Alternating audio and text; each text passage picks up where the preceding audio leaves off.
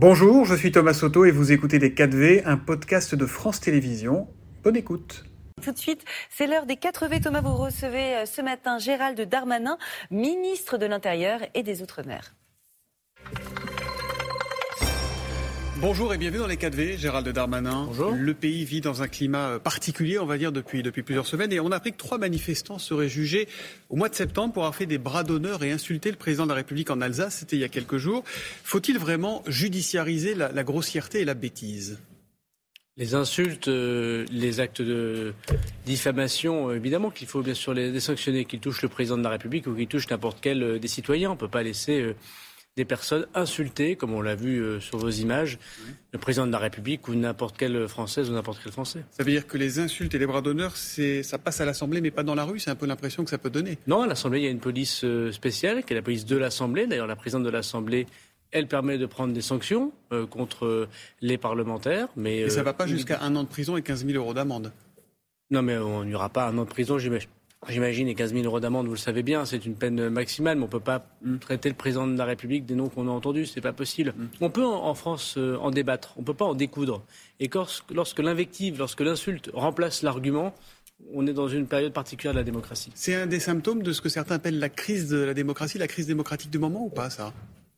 Moi, j'ai euh, fait campagne pour Jacques Chirac.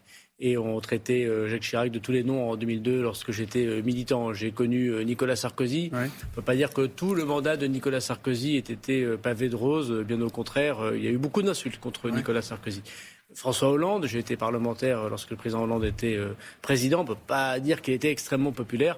Donc vous savez, des moments où on s'en prend au pouvoir, on, pense que le président de la République, le gouvernement, euh, les politiques sont en responsabilité et c'est eux qui doivent répondre de ces questions, c'est normal. Il n'y a pas de crise démocratique tous les cinq ans dans notre pays. Le chef de l'État accorde donc une interview aux Parisiens ce matin. Ça fait un an qu'il a été réélu.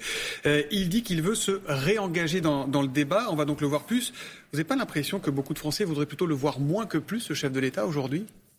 Non, je crois pas. Je pense que le président de la République, dans une, objectivement une interview euh, euh, qui permet aux Français, je crois, de voir où il veut aller, où veut aller le gouvernement, c'était la question qui lui a été posée depuis plusieurs semaines.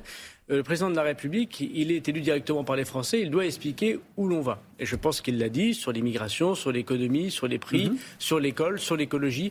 Il a fait une longue interview où il explique les choses. Et c'est normal, quand on est élu directement par les Français, de pouvoir, peut-être encore plus qu'il ne l'a fait jusqu'à présent, expliquer où il veut mener la France, où il veut mener les Français, et créer ainsi le débat démocratique. Peut-être qu'il n'a pas été assez présent, justement. Vous trouvez, vous, qu'il n'a pas été assez présent? Oui, je pense que le président de la République, au lendemain des élections, de l'élection présidentielle, et puis euh, sans doute pendant cette période particulière de la réforme des retraites, qui est une réforme extrêmement difficile, personne euh, n'en dit ce qu'on vient, aurait pu davantage parler, il le dit lui-même. C'est une très bonne chose que désormais il le fasse. Le rejet de sa personne par une partie de la population, parfois radicalisée, c'est quelque chose qui vous inquiète aujourd'hui ou pas? Mais comme je vous l'ai dit, euh, ce rejet, euh, comme vous l'appelez, et euh, pour une partie de la population évidemment est, palpable, il touche d'abord tous les politiques.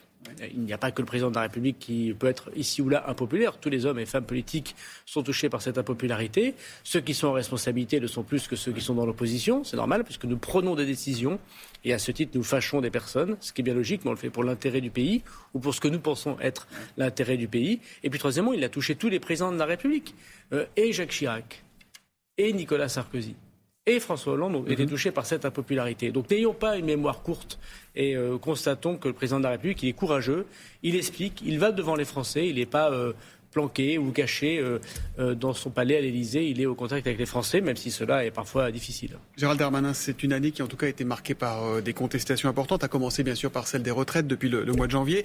À ce propos, les mobilisations prévues le, le 1er mai, les manifestations sont-elles un, un motif d'inquiétude pour le ministre de l'Intérieur que vous êtes? Alors d'abord, le ministre de l'Intérieur et les policiers, les gendarmes, les préfets doivent tout faire pour que les gens qui veulent manifester le font dans de bonnes conditions. Et qu'importe le nombre de ces personnes qui seront là, notamment le 1er mai, n'importe où en France. Donc notre travail, je vois euh, ce matin les préfets, notre travail c'est d'organiser ces manifestations, de mettre un maximum de policiers et de gendarmes. Il y aura un maximum de policiers de même, et même de volume, gendarmes même proportion à peu près que pour les précédentes peut-être même un petit peu plus importante, parce Ouais. qu'on sait tous que le 1er mai est un moment important de rendez-vous pour les, pour les travailleurs, pour ceux qui veulent par ailleurs contester la politique euh, économique ou sociale du gouvernement.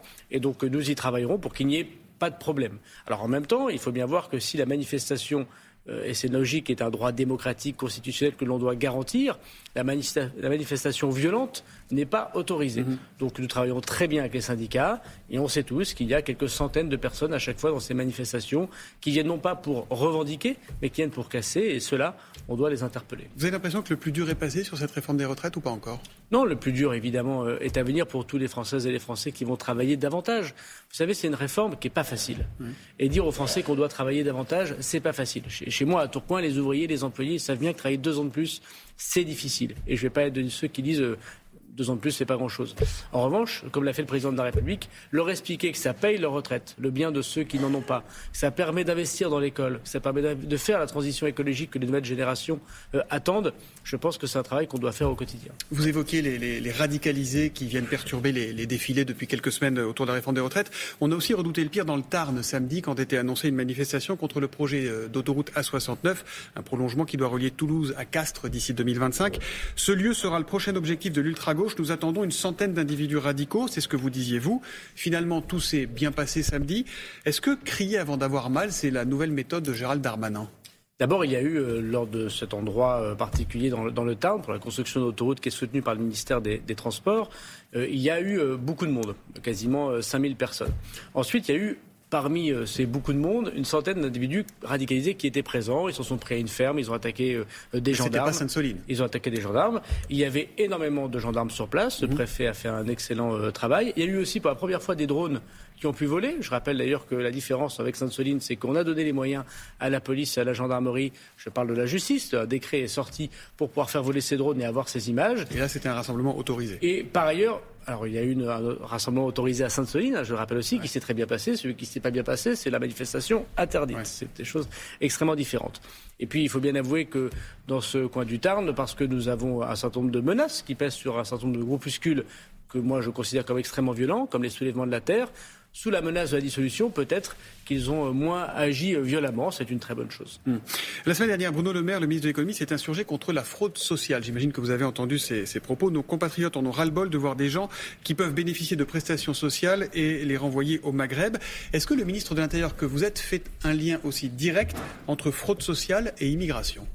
Non mais le, Bruno Le Maire a eu raison de dire des mots euh, euh, avec euh, les mots des Français. De quoi parle-t-on? On parle aujourd'hui de Français euh, qui travaillent, à qui on va demander deux ans de plus. Mais on parle aussi d'étrangers qui sont sur notre sol, qui travaillent, à qui on va demander de travailler deux ans de plus. Et ils trouvent qu'il y a deux inégalités dans ce que nous proposons, les Français. D'abord vis-à-vis de leur patron, vis-à-vis du capital. Il faut mieux répartir entre l'argent du travail, l'argent du capital, et puis vis-à-vis de leurs voisins. Mhm. Et encore une fois, euh, chez moi à Tourcoing, je ne constate que des gens qui m'expliquent qu'eux, ils sont prêts peut-être à travailler deux ans de plus. Mais pourquoi, si on cherche des cotisations supplémentaires, du travail supplémentaire, on ne force pas celui qui est à côté, qui ne travaille pas, et qui gagne peut-être pas autant que lui, mais quasiment autant que, lui. Voilà. Et donc notre travail, nous, aujourd'hui, c'est de dire à ceux qui ne travaillent pas, pas ceux qui ne peuvent pas travailler parce qu'ils ont un handicap, par exemple, ceux qui ne veulent pas, ne veulent pas travailler, bah, qui doivent toucher moins de prestations sociales, si jamais euh, ils ne vont pas travailler. J'entends votre raisonnement que beaucoup de Français partagent sans doute, mais ma question c'est est-ce que vous faites un lien entre l'immigration et la fraude au, il y a une partie de Il y a une partie de la fraude sociale qui est le fait d'étrangers. Elle n'est pas l'intégralité de la fraude sociale. Ça veut dire quelle proportion ça va de. Parce que c'est dur de par définition de chiffrer des, fraudes. Mais ce qu'a dit le ministre de l'économie, c'est qu'à partir euh, de cet été et à partir du 1er janvier 2024 pour une autre grande partie des prestations, ce ne sera plus possible. Donc euh, je crois qu'il y a une mission qui a été lancée par le gouvernement à la demande de Bruno Le Maire et de Gabriel Attal. Elle aura l'occasion de chiffrer, mais on connaît tous des abus. On les connaît tous, ces abus. Des gens qui restent six mois sur le territoire national et qui vont ailleurs euh, toucher des prestations sociales. Donc il faut être clair. Les prestations sociales sont importantes, elles sont normales, nous les avons augmentées. Elles ne sont là que pour aider les gens qui sont dans le besoin, pas pour aider les gens à frauder. Il y a un projet qui vous tient particulièrement à cœur, c'est celui sur l'immigration. Euh, quand il arrivera euh, devant le Parlement, soit à l'Assemblée, soit au Sénat le Vous avez un calendrier ou pas? Le président de la République a répété ce matin dans le Parisien qu'il fallait ce projet de loi, qui est un projet de loi ferme et qui permet l'intégration des étrangers. La Première ministre discute en ce moment avec les responsables de l'opposition de la majorité. Elle fait une conférence de presse cette Et vous, semaine. vous souhaitez que ce soit le plus, Moi, je souhaite que ce soit le, Ça plus, veut dire quoi? Ça veut dire le plus rapidement possible. Bah, la session, la fin de session parlementaire est bientôt, c'est la fin du mois de juin. Mais le plus rapidement possible. il faut que cette, cette, année, nous ayons évidemment un projet de loi hmm. euh, voté par le Parlement. Et alors, un projet de loi ou des projets de loi? Est-ce que ce texte sera saucissonné euh, pour mieux en faire avaler une partie à la droite, une partie à la gauche? Ce serait un texte unique Parce que là-dessus, Emmanuel Macron a changé d'avis. Il voulait plusieurs textes quand il a parlé aux 13h de, de France 2 et de TF1 le 22 mars. Et là, dans le Parisien, il dit je veux une loi efficace et juste en un seul texte tenant cet équilibre. Vous ne dansez pas le, tango tout seul. Il faut être deux. Il y a le gouvernement et le président de la République d'un côté, et il y a le Parlement de l'autre. C'est normal, c'est comme ça qu'on fait adopter un projet de loi. Dans, au Parlement, il y a toujours un qui mène la danse. Au Parlement, oui, il me semble que ça doit être le président de la République. Ça me paraît assez logique. Bon, mais au Parlement, nous n'avons pas de majorité absolue. Ça ne nous aura pas échappé. Il faut mm. donc discuter avec les forces politiques. Il faut que nous apprenions ça en France. Euh, accepter de vous dire, bah oui, il faut qu'on discute avec les forces politiques et notamment les républicains, mais pas seulement, pour nous mettre d'accord sur le calendrier et le contenu du texte. Gérard Larcher, le président du Sénat, ne veut pas d'une loi à la découpe, il veut un seul texte. Oui, mais nous disons aussi à Gérard Larcher qu'il faut l'inscrire désormais à l'ordre du jour euh, du Sénat et de l'Assemblée nationale. Donc voilà, il reste quelques Donc, jours. c'est pas tranché. Un texte ou plusieurs textes, c'est pas tranché. Moi, nous sommes pour un seul texte qui permet à la fois la lutte contre la délinquance euh, étrangère, permettre aux étrangers d'avoir des papiers que si et seulement si ils parlent français, et en même temps bien intégrer ceux qui sont sur notre sol national. C'est un texte cohérent, c'est un texte difficile, mais c'est un texte que veulent les Français. Les Français, ils veulent qu'on soit plus ferme sur l'intégration, plus mhm. ferme sur l'immigration, et je pense qu'on peut s'entendre avec Gérard Larcher sur ce point. il faut parfois danser le tango à trois. Euh, il y a Elisabeth Borne, la première ministre également, qui est, dans l'affaire. Elle a exclu le recours à 49.3 euh, pour euh, les autres textes hors texte budgétaire. vous êtes d'accord, ce texte sur l'immigration ne passera pas par le 49.3 Par définition, je suis toujours d'accord avec Madame la première ministre. Ça, c'est la langue de bois obligatoire? Non, non, non, c'est pas vrai. Elisabeth Borne est une femme extrêmement courageuse mène son gouvernement. C'est elle qui engage la responsabilité de son gouvernement et je me range évidemment à ses décisions. Donc ça sera son choix. Si elle décide qu'il n'y aura pas de Ce sera notre choix. Vous savez, le 49.3, il se décide euh, par tout le Conseil des ministres. C'est mm. le gouvernement qui engage sa responsabilité à la demande du Premier ministre. Et donc au Conseil des ministres, euh, nous donnons notre avis. Et mon avis va avec celui de la Première ministre. L'immigration clandestine, sujet majeur à Mayotte, où vous avez lancé une vaste opération de démantèlement des bangas, les, bidonvilles là-bas. Euh, qu'allez-vous faire des personnes qui seront délogées dans les prochains jours, dans les prochaines heures? D'abord, euh, l'opération qui se déroule à Mayotte, où il y a aujourd'hui 1800 policiers et mhm. gendarmes, ça n'a pas de précédent dans l'histoire de la République, vise d'abord à interpeller des délinquants.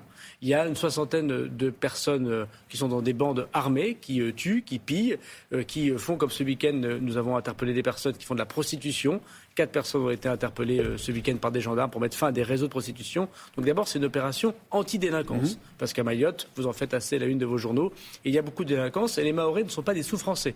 Ils sont aussi français que les habitants de Tourcoing ou de Marseille. Il y a aussi beaucoup de clandestins. La moitié de la population est, faite de, clandestins.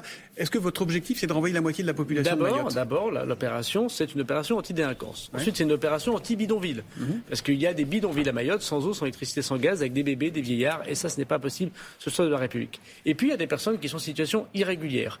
Eh bien, ces personnes en situation irrégulière, nous les expulsons, si je veux dire, classiquement. c'est la moitié de la population. Votre projet, c'est d'expulser la moitié de la population de Mayotte aujourd'hui?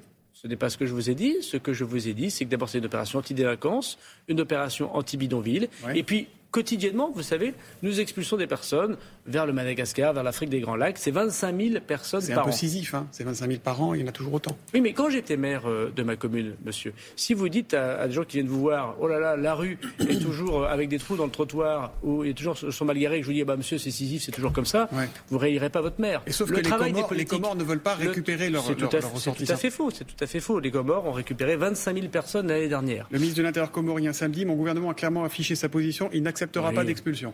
Mais ce n'est pas le cas. Hier, par exemple, un bateau est parti euh, de Mayotte et est arrivé au Comores. Donc entre le discours politique et la réalité du terrain, nous avons un intérêt bien compris avec le gouvernement des Comores, parce que eux-mêmes, les Comores, subissent une immigration qui vient de Madagascar et l'Afrique des Grands Lacs. Il y a à Mayotte une opération d'ordre public qui n'a jamais existé. Et nous disons aux Mahorais que nous ne les abandonnons pas. Moi, je suis allé une dizaine de fois euh, à Mayotte. C'est un territoire absolument magnifique. Ça pourrait être aussi beau et aussi touristique que les Seychelles. pour, des raisons, pour des raisons de sécurité. Oui, mais c'est un territoire magnifique, Mayotte. Et tout le monde s'en fiche depuis très longtemps. Et avec le président de la République, nous sommes les premiers à nous en occuper véritablement. Une question sur euh, le terrorisme islamiste qui a coûté la vie à Samuel Paty. Après son assassinat, un fonds de 2,5 millions a été créé, le fonds Marianne, euh, par Marlène Schiappa. C'était en 2021. Aujourd'hui, il y a des sur l'utilisation de cet argent par quelques associations qui ont pu en percevoir. Est-ce que vous partagez ces, doutes? D'abord, le fonds Marianne est un fonds important. Il a permis à aider contre mhm. l'islamisme radical. Que dans euh, ces 2 millions euh, d'euros, il y a eu des gens qui ont manifestement mal utilisé l'argent public. La justice va le dire. J'ai moi-même saisi euh, la justice avec un article 40 euh, au procureur de la République et nous avons euh, créé une propre inspection qui va rendre bientôt son, rapport et on donnera tout évidemment au, Parlement. Moi je veux dire que Marlène Schiappa a été une magnifique ministre auprès de moi pendant deux ans. Il n'y a rien à lui reprocher sur ce dossier? Je ne le crois pas. Je crois qu'elle a fait son travail, elle l'a fait euh, très courageusement. Qu'il y ait après, par la suite, des dysfonctionnements dans certaines associations avec qui on a donné de l'argent, il faut évidemment, dans ces cas-là, en tirer les conséquences et sanctionner ces personnes. J'ai une dernière question, Gérald Darmanin. Vous avez annoncé la fin du retrait euh, de points pour les petits excès de vitesse, ceux de moins de 5 km heure. Vous avez fait un mea culpa sur le mariage pour tous euh, qui fête ses 10 ans. J'étais contre, je me suis trompé, je le reconnais, avez-vous dit. Est-ce que vous ne seriez pas en train de polir votre image avec quelques arrière-pensées politiques? Non, je suis quelqu'un de très franc. Et je pense que d'ailleurs, on me reproche toujours cette franchise. On me dit parfois, Gérald Darmanin, il est clivant, il est, peut-être un peu trop volontaire. J'ai toujours dit ce que je pensais. Et, toujours. Oui, je pense. Si demain on vous propose Matignon, vous irez? Mais encore une fois, euh, la question ne se pose pas parce que je suis ministre de l'Intérieur et à mon poste. Et c'est un magnifique euh, euh, travail que d'être ministre de l'Intérieur. Vous savez, quand... est prudent. Non, parce que quand vous avez 40 ans, j'ai 40 ans. Voilà. Je suis le fils d'une femme de ménage, j'ai 40 ans. Je suis face devant vous. Je parle au français. Et je, trouve que la République est très belle pour moi. Merci beaucoup, Gérald Darmanin, d'être venu dans les 4V. Merci, à, vous. Bonne journée. Merci. C'était Les 4V, un podcast de France Télévisions. S'il vous a plu, n'hésitez surtout pas à vous abonner. Vous pouvez également retrouver tous les replays en vidéo sur France.tv.